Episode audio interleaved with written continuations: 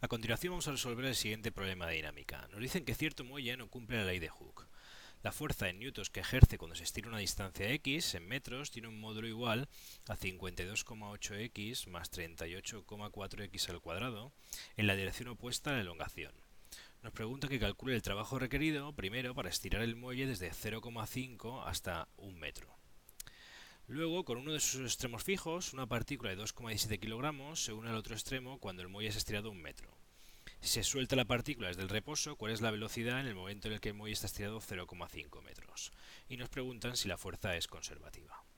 Bien, si recordamos la ley de Hooke, la ley de Hooke lo que me dice es que si tengo un muelle y ese muelle se estira o se comprime, la fuerza que este muelle hace pues viene dada por la expresión menos k por x donde este sino menos indica que la fuerza que hace el, muelle es siempre contraria a la elongación, es decir, a lo que se haya estirado o comprimido el muelle, y también es proporcional a una constante K, que es la constante elástica del muelle, que nos dice pues exactamente qué tipo de muelle tenemos, si es más grande, más pequeño o el tipo de material que se ha utilizado. Bien, en nuestro caso nos dice que esta ley no se cumple y que lo que se cumple es que la fuerza que hace el muelle pues tiene un módulo igual a 52,8x más 38,4x al cuadrado. Es decir, que en vez de depender solo de la elongación, depende también de la elongación al cuadrado. Por otro lado, también nos dicen que tiene una dirección opuesta a la elongación, es decir, cuanto más estire el muelle, mayor va a ser la fuerza que va a hacer el muelle.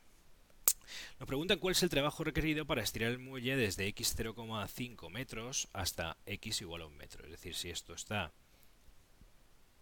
en 0,5 metros, pues queremos estirarlo hasta un metro.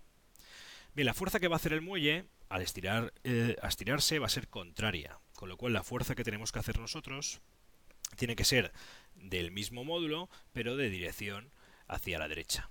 Con lo cual, en vez de poner la fuerza negativa, que sería la que haría el muelle, la fuerza que tenemos que hacer es positiva. Para calcular el trabajo, pues directamente el trabajo es igual a la integral de la fuerza por el desplazamiento entre dos puntos que queramos movernos. Como en este caso el problema es solo un eje, podemos escribir pues la fuerza por diferencial de x y entre el punto inicial y final, que son los 0,5 metros y, y un metro final. Como hemos dicho, la fuerza que tenemos que incluir aquí es el módulo que tenemos aquí arriba, pero positivo. Porque la fuerza la estamos haciendo nosotros, no la hace el muelle. Con lo cual tendremos que hacer la integral entre 0,5 y 1 de 52,8 x más 38,4 x al cuadrado por diferencial de x.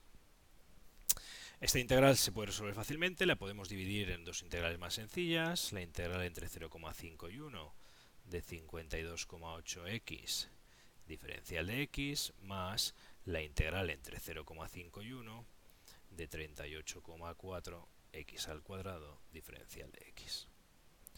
La integral primera se puede resolver simplemente sacando la constante fuera, tendríamos 52,8 y nos quedaría la integral de x diferencial de x, que directamente pues es x al cuadrado partido por 2 entre los límites de integración. Para la otra podemos hacer lo mismo, sacamos la constante fuera, 38,4, y la integral de x al cuadrado diferencial de x pues es directamente x al cubo partido por 3, entre 0,5 y 1.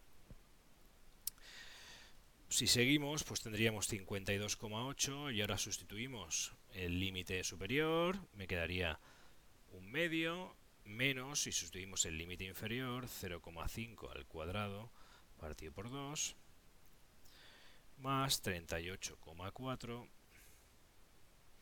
por, sustituimos el límite inferior, me quedaría un tercio, menos 0,5 al cubo partido por 3. Bien, si despejamos, si sustituimos estos valores en la calculadora, podemos calcular el valor del trabajo y obtenemos un valor de 31 julios.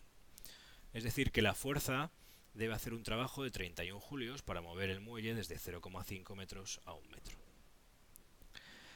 También nos podemos dar cuenta aquí que el trabajo no es más que la diferencia de, depende únicamente de la posición inicial y final que tenga el muelle.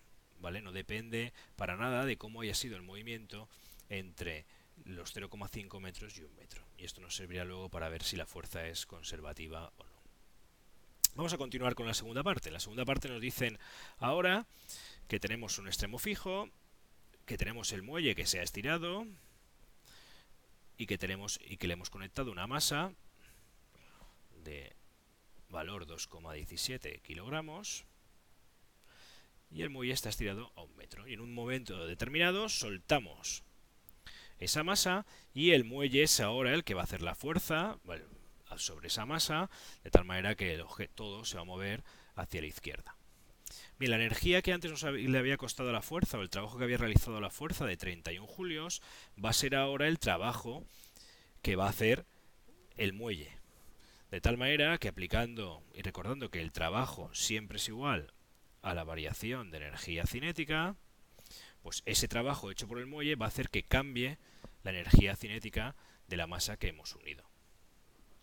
En este caso tendríamos entonces que los 31 julios pues va a ser igual a la variación de energía cinética, que es un medio de la masa por la velocidad final al cuadrado, menos un medio de la masa por la velocidad inicial al cuadrado.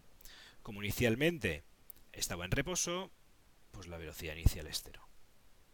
De tal manera que tendríamos que los 31 julios va a ser un medio de la masa por la velocidad final al cuadrado y despejando de aquí la velocidad final, pues tendríamos que sería la raíz cuadrada de 62 partido la masa, que son 2,17 kilogramos.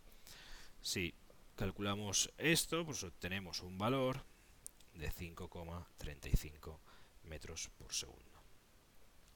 Es decir, que la energía que nosotros teníamos, que era una energía debida a que habíamos estirado el muelle, se ha convertido parte en energía cinética. Ha habido una transformación de energía. En el último apartado nos preguntan si la fuerza es conservativa. Para que la fuerza sea conservativa hay varias formas de verlo. Uno podría hacer una trayectoria cerrada y ver si el trabajo a lo largo de esa trayectoria cerrada es cero.